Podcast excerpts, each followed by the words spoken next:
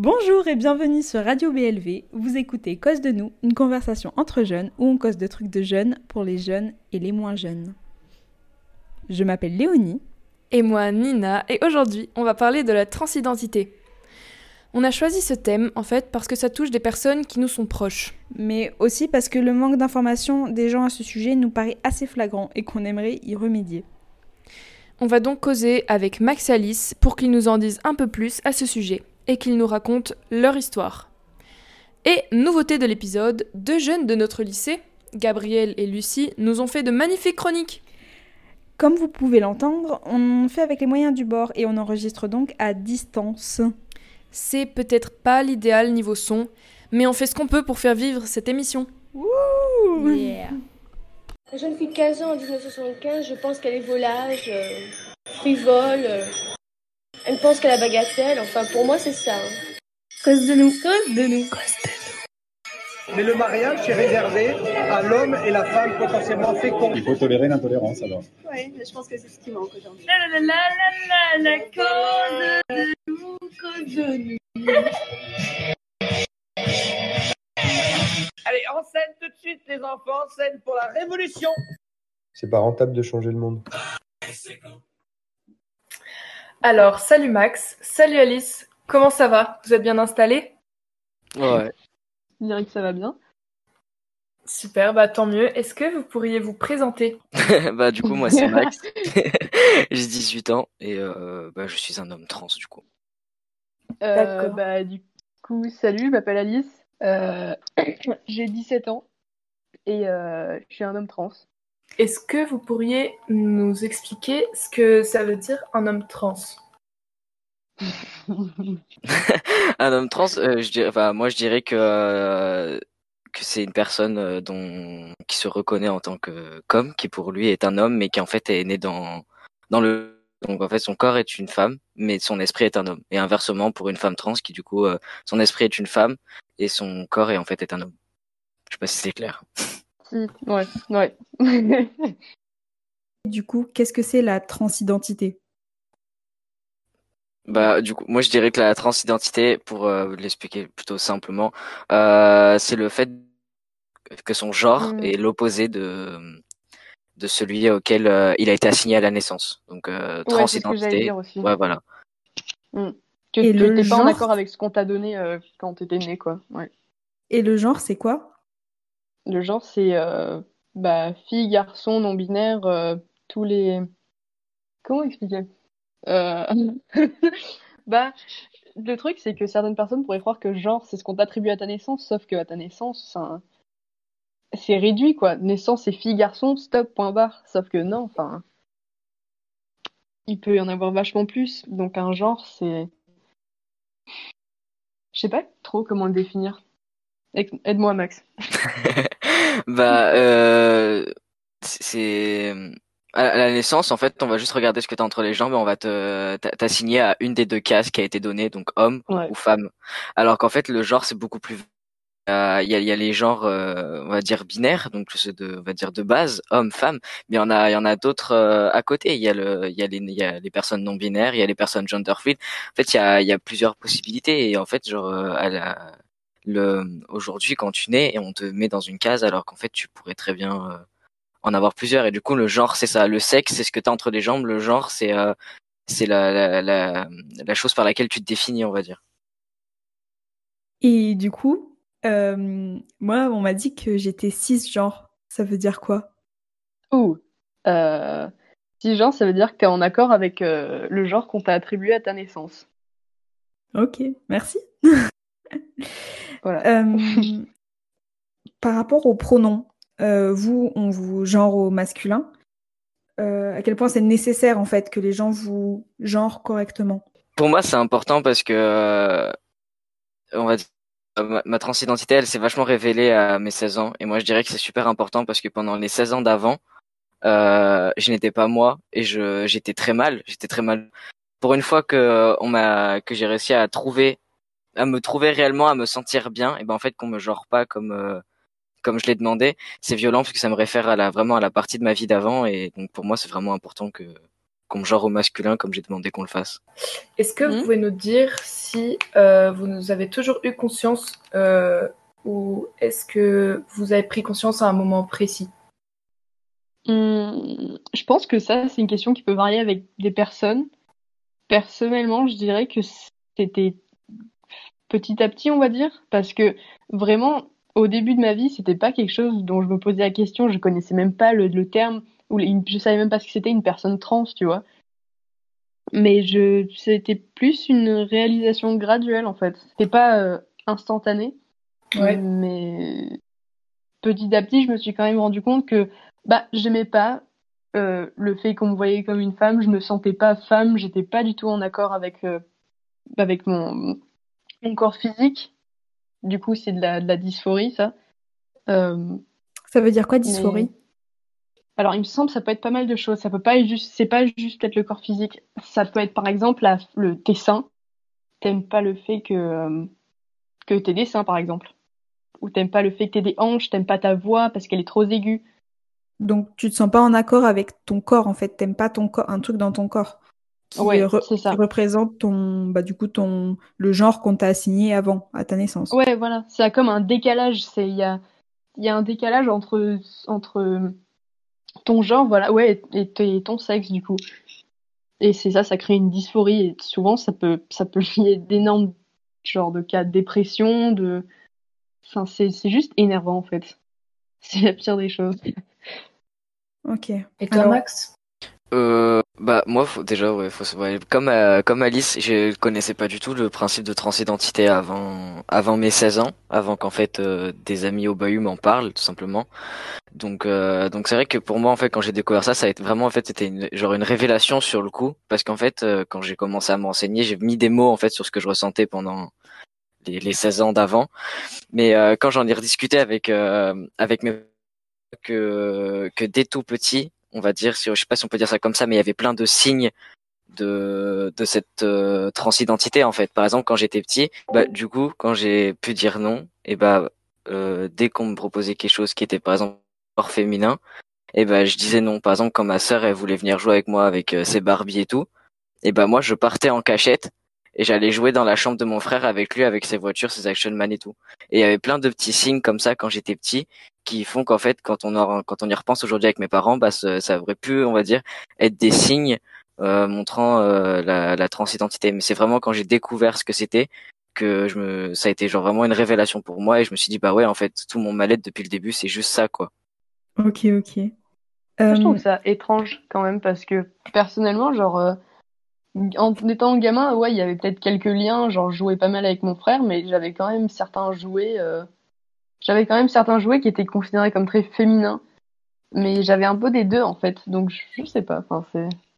Ah non, mais moi j'ai tout rejeté, hein. Mais alors vraiment tout, hein. Mais euh, mais moi tu, tu me parlais d'un truc de fille, j'étais là, je, leur- je, je regardais les gens, je faisais mais moi j'en veux pas, rendez-moi mes chevaliers, genre euh, je suis trop bien avec mes chevaliers moi. Non, moi c'était très neutre, c'était les deux, c'était un peu des deux, ouais. Mais moi les, les seuls trucs féminins que j'avais, c'était quand mes parents ils, ils me disaient non mais c'est Noël, tu vas pas embêter toute la famille et tu vas mettre ta robe. Euh, il est trop mignon comme ça avec la petite robe et moi j'étais là en mode mais moi j'en veux pas. Est-ce que du coup, Alice, tu peux nous parler de la chanson que, que tu as choisie? J'ai pas grand chose à dire sur cette chanson. C'est une chanson que j'ai découvert euh, récemment. Et je sais pas trop quoi dire. J'aime bien, j'aime bien l'auteur, j'aime bien, euh, j'aime bien la personne qui a écrit cette chanson. Et aussi juste parce que c'est- une chanson qui vraiment qui résonne quand tu l'écoutes. Y, il y a un truc, ça te fait partir en arrière. Tu, tu retrouves vraiment pas mal de souvenirs, tu retrouves des bons moments.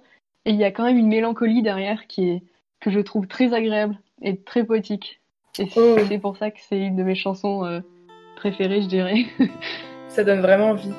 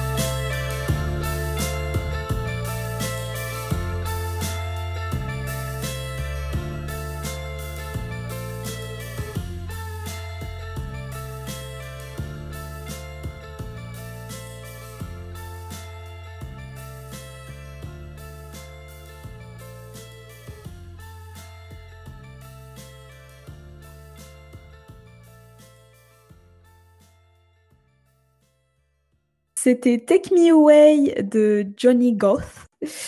Euh, vous êtes sur euh, Radio BLV et euh, vous écoutez Cause de nous. et maintenant, ouvrez grand vos oreilles. Nous retrouvons Gabriel pour sa chronique quasi professionnelle. Salut à tous, je me présente, je m'appelle Gabriel Charry, je suis un jeune lycéen de 16 ans, et vous savez, 16 ans, c'est ce qu'on peut appeler la jeunesse, le début de la vie, ou la liberté. D'ailleurs, je suis libre. Enfin, si j'ai mon attestation de sortie. Mais bon, on va dire que je suis libre quand même. Parce que sinon, ça casse toute mon intro et que ça m'en triste. J'aime beaucoup la musique et les films. Vous savez, ces choses qu'on allait voir dans des cinémas ou dans des salles de concert, et que maintenant on trouve que sur Netflix ou Spotify. Aujourd'hui, on va parler de Tenet. Et c'était vraiment de la... Non, attendez, je me suis trompé de fiche. Alors, où est-ce que c'est? Ah oui, la transidentité. Alors, nous allons parler de The Danish Girl, un film réalisé par Tom Hooper en 2016, d'après une œuvre de David Ebershoff. Honnêtement, je connaissais pas ce film, mais quand j'ai vu qu'il avait été nominé pour 5 Oscars et qu'il avait gagné celui de la meilleure actrice dans un rôle secondaire, j'ai regardé le casting et les gars dans les rôles principaux, il y a Eddie Redmayne et Alicia Vikander Comment ça, vous savez pas qui c'est? Non, je rigole, je savais pas non plus. Pour faire simple, Eddie Redmayne, c'est celui qui a joué Norbert Dragono dans Les Animaux Fantastiques, et Stephen Hawking dans Une Histoire de Temps. Le mec, c'est à la fois un physicien et un sorcier, c'est pour vous dire. Et Alicia Vikander, c'est tout simplement Lara Croft. Voilà, il n'y a rien à rajouter, c'est juste Lara Croft. Ça m'a donc bien intrigué. Pour résumer, c'est l'histoire de Einar Wegener. Alors, elle est danoise et malheureusement j'ai pris espagnol en LV2, donc euh, je fais comme je peux, ok? Donc, une peintre appréciée et réputée, née homme. Après avoir posé en collant avec des chaussures de femme pour son épouse, Gerda, Einar va se rendre compte qu'elle se sent plus femme qu'homme. Elle décidera donc de s'habiller différemment, de prendre le nom de Lily LB, et voudra se faire opérer afin d'effectuer des changements sur son corps. Je vous rappelle quand même qu'à l'époque, les transgenres c'était pas super bien vu, voire même très mal. C'est un peu comme Roman Polanski au César. Sauf que, bon, il y a un des deux réalisateurs qui mérite ses prix et pas l'autre. Mais bon, on n'est pas là pour parler de pédophiles. Alors, pour revenir au film, c'est très dur d'en parler sans vous spoiler. Ce serait comme parler d'Inception sans parler des rêves que vivent les personnages. Ça donnerait quelque chose comme... Alors, euh, Inception, euh, ça parle de quoi? Bah, c'est des mecs qui dorment. Vous voyez, c'est pas le meilleur.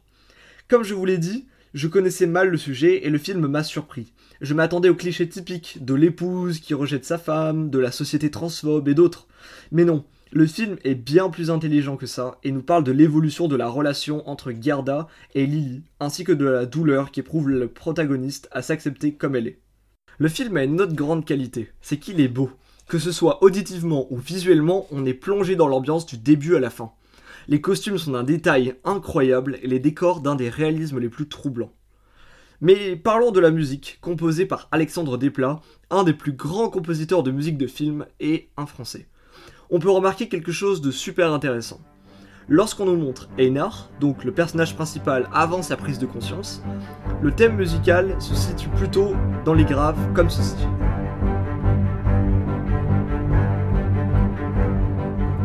Et lorsqu'on nous montre Lily, le thème se dirige vers les aigus pour devenir celui-ci.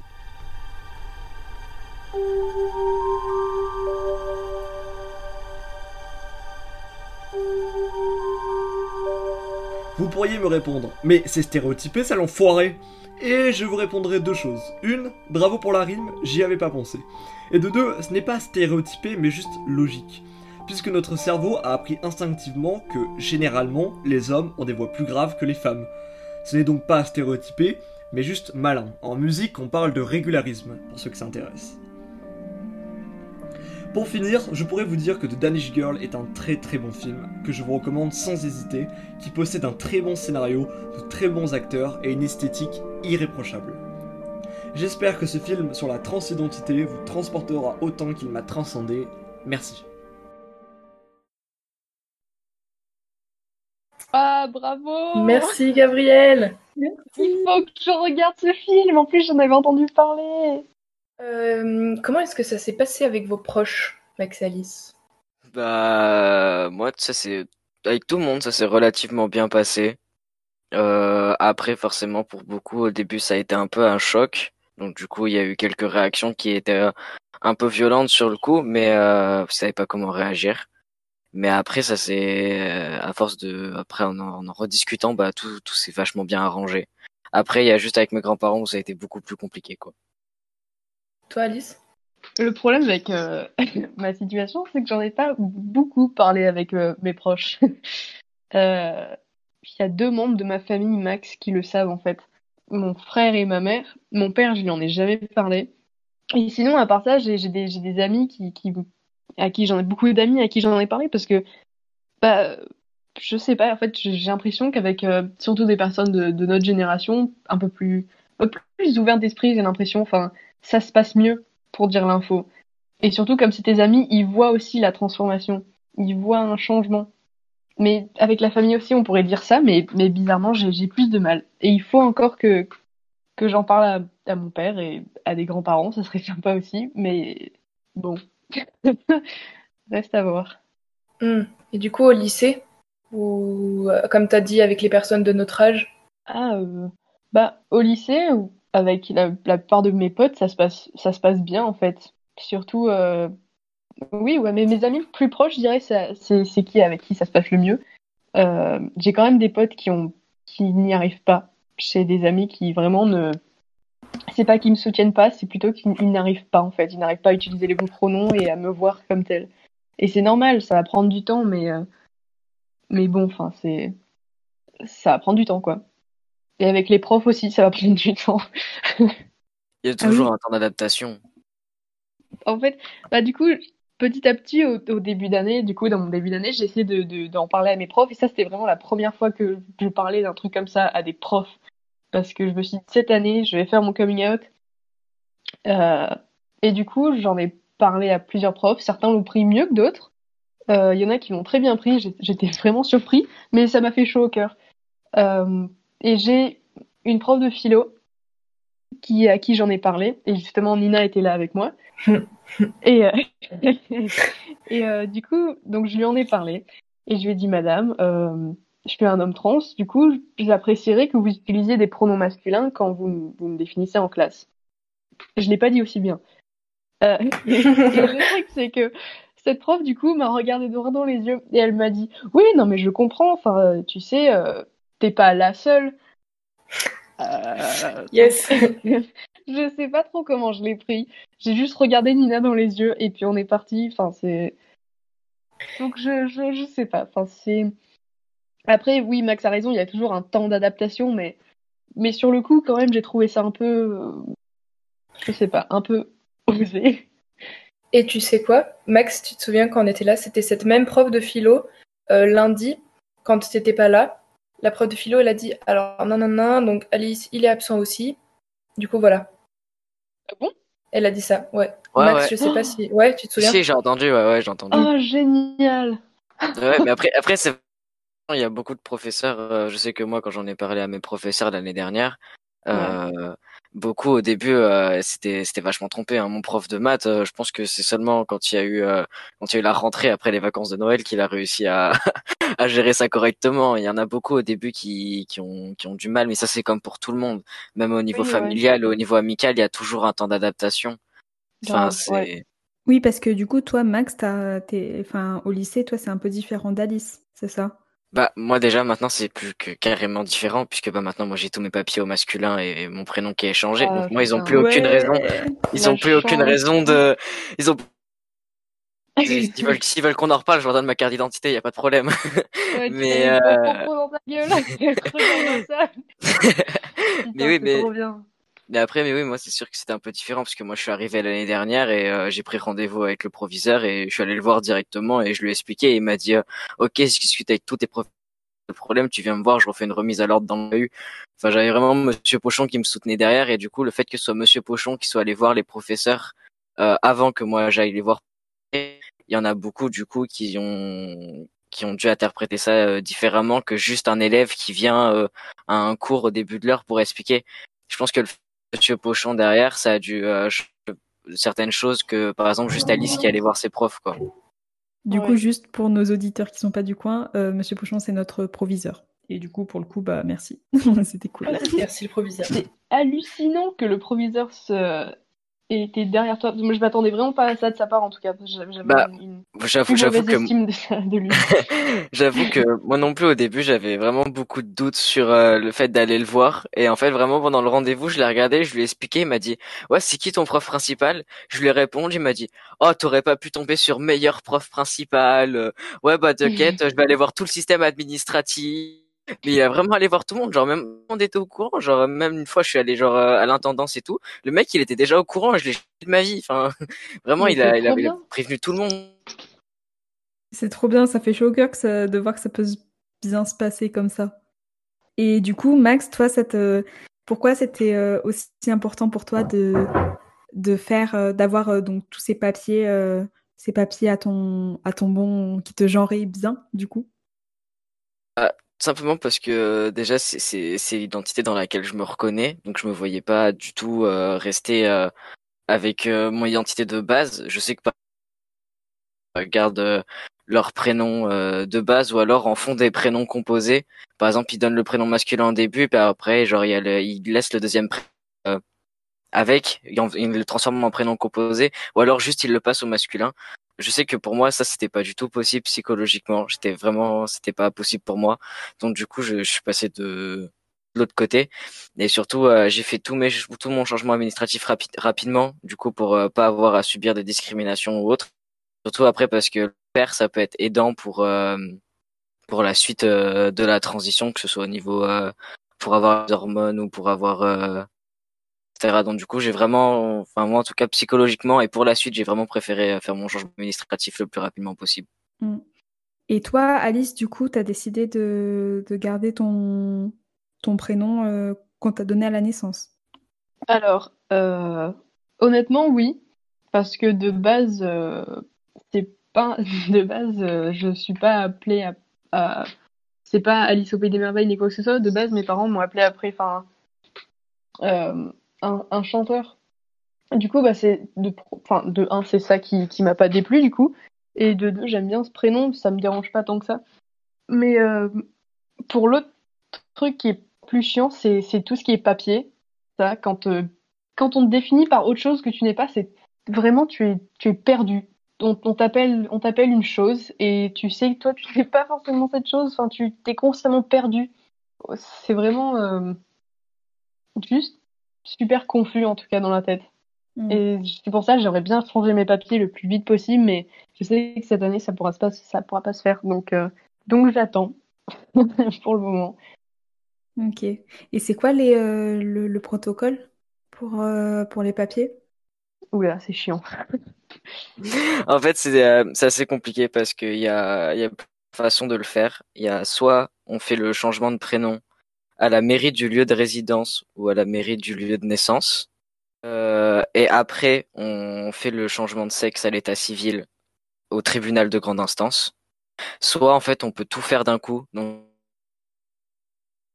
le changement complet de l'état civil directement au tribunal. Le seul problème, c'est que le changement de prénom, on peut le faire n'importe quand, même euh, pour un enfant de 6 un changement de prénom.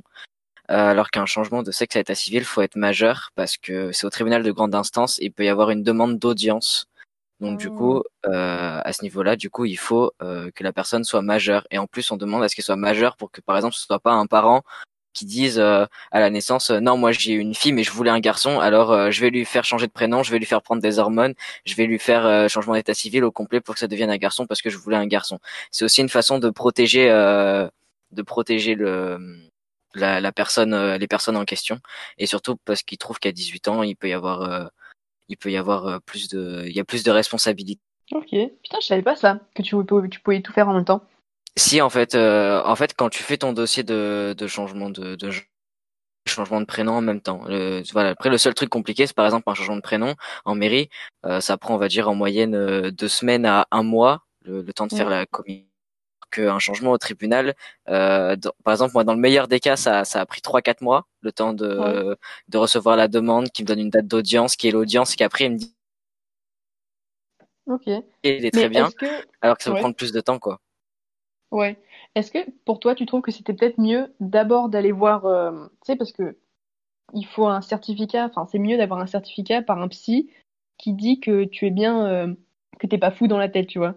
Il y a bien une dysphorie de genre. Ouais. Après, et après, le, le truc qui est important à dire, c'est que aujourd'hui, il est, il est dit qu'il est censé être interdit au tribunal de te refuser euh, un changement de prénom ou un changement de genre euh, si tu ne fournis pas de pièces médicales. Tu n'es pas dans l'obligation de fournir de pièces médicales. Tu peux juste faire un dossier en disant, bah voilà, moi je suis une personne trans, euh, ma famille elle me genre au masculin, elle m'appelle comme ça, et ils sont censés devoir t'accepter euh, ton dossier, mais ils peuvent te le refuser quand même pour d'autres questions en disant par exemple, bah, on trouve euh, que tu n'es pas encore euh, assez mature ou des trucs dans le genre. Là ils peuvent. Par contre, ils n'ont pas le droit de te dire. Euh, on refuse ta demande parce que euh, bah, tu n'as pas été stérilisé, parce que tu prends pas d'hormones, parce que tu n'as pas subi d'opération, etc. Normalement, ils n'ont pas le droit. Mais en fait, Ouais. le problème, c'est qu'ils peuvent le faire. Et parce que euh, aujourd'hui, il y a toujours euh, des tribunaux en France qui disent euh, ah bah non, en fait, on te refuse ta demande, etc. Et là, le problème, c'est qu'il faut faire appel à la demande. Et faire appel, t'es obligé de prendre un avocat. Donc ça peut coûter des sous. Oh, Et surtout que ça peut, c'est- les démarches peuvent être très longues, c'est-à-dire que tu peux faire appel, mais avoir une audience avec ton tribunal que deux, deux ans après, en fait. Donc beaucoup de personnes, Ok. par exemple, vont privilégier euh, d'abord euh, faire le changement de prénom en mairie, comme ça il y a déjà sur la demande, et euh, d'avoir déjà, par exemple, euh, commencé un traitement hormonal. Par exemple, moi j'ai fait mon dossier du tribunal à 18 ans. Dès que j'ai eu mes 18 ans, j'ai donné mon dossier, genre presque un mois après, mais je savais que dans la foulée, j'allais être hormoné. Donc dans mon dossier, j'ai dit, bah voilà, je vous ai fourni euh, tous les papiers de mon endocrino, disant que normalement, si tout se passe bien, bah fin juillet, je vais être hormoné. Et voilà. Et en fait, je- ça, ça, ça, je sais pas si ça a appuyé la demande ou pas, mais je sais que normalement, beaucoup vont dire, bah non, mais tu le fournis. Mais c'est toujours mieux de le fournir parce qu'il y a encore beaucoup d'a priori sur plein de trucs, quoi. Ouais, bah c'est une couverture, quoi. Ça, te- ça te protège, enfin, ça renforce le truc, quoi. C'est vachement mieux. Ouais, c'est ça. Max, tu peux nous présenter ta musique?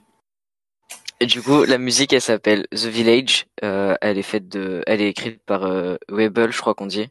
Je sais pas, sais pas si vraiment ça se dit comme ça. Et du coup, c'est une musique qui parle euh, de transidentité.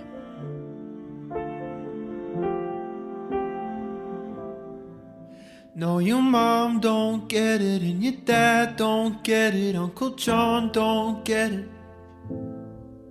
And you can't tell grandma cause her heart can't take it, and she might not make it. They say don't dare, don't you even go there, cutting off your long hair, you do as you're told. Tell you wake up, go put on your makeup. This is just a phase you're gonna outgrow. There's something wrong in the village,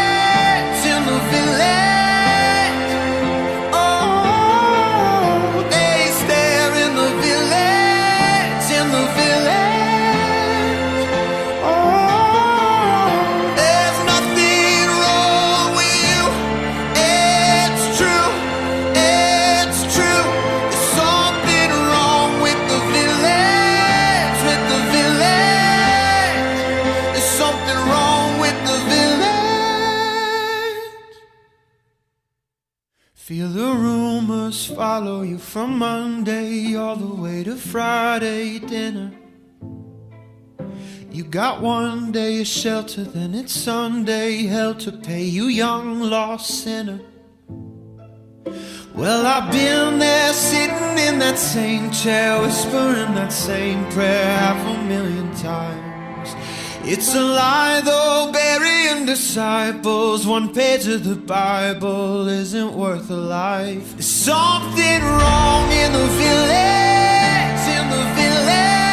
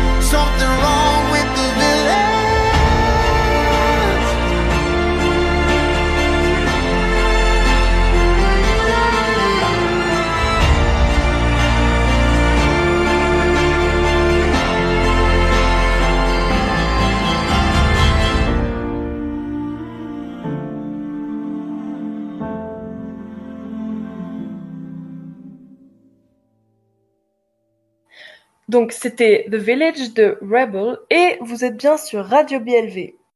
Et maintenant, nous retrouvons Lucie pour sa chronique. Alors moi aujourd'hui, je voulais vous parler de la non-binarité. Euh, des personnes non-binaires, ce sont des personnes transgenres, mais pas de la même façon que bah, par exemple Max et Alice que nous venons d'entendre. Et euh, donc j'ai interviewé trois personnes non-binaires, Mathis, Elibda et Himalaya, qui vont vous expliquer leur propre définition de la non-binarité. Euh, alors, je partirais du principe que la binarité, c'est soit l'un, soit l'autre. Du coup, ça correspond à, bah, dans, le cas euh, ici, ça serait donc du coup l'identité euh, de genre homme ou euh, femme. Et le fait d'être non-binaire, ça serait de n'appartenir à aucune des deux catégories de genre, ou aux deux, ou à une fluidité entre les deux. C'est un état dans lequel on se situe ni homme ni femme, ou les deux, ou, ou fluide, voilà. Quelqu'un de non-binaire, pour moi, c'est quelqu'un qui ne se sent pas en accord avec son genre de naissance et qui n'accepte pas euh, ce que la société dit sur les genres et les stéréotypes de genre que la société nous impose. Donc la non-binarité, pour moi, c'est juste... Euh, c'est un terme parapluie qui regroupe tous les autres genres qui sont différents de la binarité homme-femme et euh, qui sortent de cette de ces deux cases et qui voilà vont euh, dans un autre sens que euh, ce que nous a appris la société depuis euh, notre enfance et enfin depuis toujours et qui défie voilà les stéréotypes de genre femme femme féminin et homme masculin et c'est juste en mode fuck it quoi. Alors pour moi la non binarité c'est tout ce qui est pas complètement femme ou complètement homme. Ça peut être euh, se sentir à moitié femme, à moitié homme, complètement entre les deux, quelque chose qui n'a rien à voir avec euh, le concept de femme et le concept d'homme, ou, quelque chose qui peut réunir les deux aussi. Et ça peut être euh, un, peu, tout ça. Et c'est un peu compliqué parce que les gens comprennent pas forcément ce que ça veut dire se sentir femme ou se sentir homme ou se sentir autre chose. Euh, moi par exemple, je me sens absolument ni femme ni homme parce qu'il n'y a rien qui me qui, me raccroche à ça, mais genre ça me parle pas du tout. Par exemple, quand je me maquille, je me sens pas comme euh, une femme qui se maquille, je me sens je me sens limite plus comme un homme qui se maquille, mais euh, ça n'a rien à voir non plus avec le fait d'être un homme. Et euh, c'est ça que, qui peut être compliqué à comprendre, et c'est vraiment quelque chose qu'on qu'on ressent soi-même et, et qu'il faut juste accepter quand on n'est pas concerné. Merci beaucoup, Lucie. C'était vraiment euh, hyper intéressant. Donc, vous deux, les garçons, qu'est-ce qui vous a Enfin, qu'est-ce que ça vous a apporté en fait euh, la transidentité en tant que jeune, vous pensez? Pas mal de soucis. Ce qui est chiant, c'est que quand tu te rends compte que quand tu t'en rends compte, on va dire quand tu officiellement tu dis d'accord, euh, je viens de me rendre compte du coup que je suis trans et que je suis pas du tout en accord avec ce qu'on m'a attribué à ma naissance. Euh, tu te rends compte que après c'est libre à, libre à chacun de faire le processus qu'il veut. Certains, ils changent rien, certains changent pas mal de choses. Mais après, quand tu te rends compte de les opérations, les, les papiers et tout ça que tu dois traverser, en fait, que tu, dois, que tu vas devoir faire, enfin, c'est, c'est décourageant. Et aussi, quand tu te rends compte que, enfin, tu vois, il y a certaines personnes, bah, ça va prendre du temps plus que d'autres bah, pour commencer à te, à bien te genrer. Enfin, c'est, en même temps, ça apporte pas que des soucis. J'exagère, beaucoup aussi, mais enfin, c'est, quand même euh, une manière de mieux se sentir. Mais il y a quand même beaucoup de trucs derrière qui amènent pas mal de, de, merde et d'angoisse, de stress. Et je pense que avec le temps, ça, ça s'arrangera vachement. En tout cas, j'espère. Du coup, moi, je te le dis, ça s'arrange avec le temps. Hein. non, c'est sûr que c'est non, c'est sûr que le, le, début, le début est vraiment très très dur parce que euh, moi, moi, en tout cas, de mon parcours personnel, quand j'ai découvert ma transidentité, euh, avec ma mère, on est rentré dans une espèce de, de grand océan dans lequel on était tout seul, perdu, avec personne. Euh, où on, vraiment on a dû se débrouiller tout seul pour euh, tout trouver quoi faire. Et euh, donc en fait, au début, quand tout a commencé, quand j'ai euh, pu avoir euh, d'abord mon changement de prénom, euh, puis après rencontrer ma psy qui m'a donné mon certificat, puis après les hormones, etc. En fait, il y a vraiment un passage où, malgré le fait que ce soit super dur, les, les petits moments de, de victoire quand t'as le papier pour ton prénom, que t'as ton certificat, c'est des moments genre vraiment tellement euh, tellement émouvant, tellement beau, puisque tu te dis que t'avances, qu'en fait tu te dis toutes les galères que t'as eu avant, en fait à côté c'est rien. Et euh, pareil quand il y a eu le dossier de tribunal, c'était super long, on me l'a refusé une première fois parce qu'il y avait un mot dans mon dossier qui était pas bon, donc j'ai dû le refaire.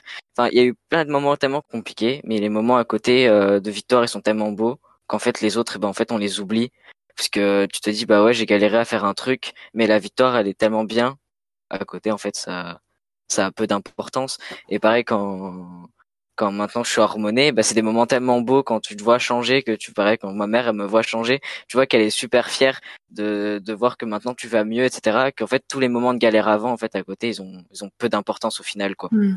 waouh c'est vraiment cool ça motive tellement parce que enfin c'est vrai qu'entre Max euh, et moi, c'est quand même deux pôles très.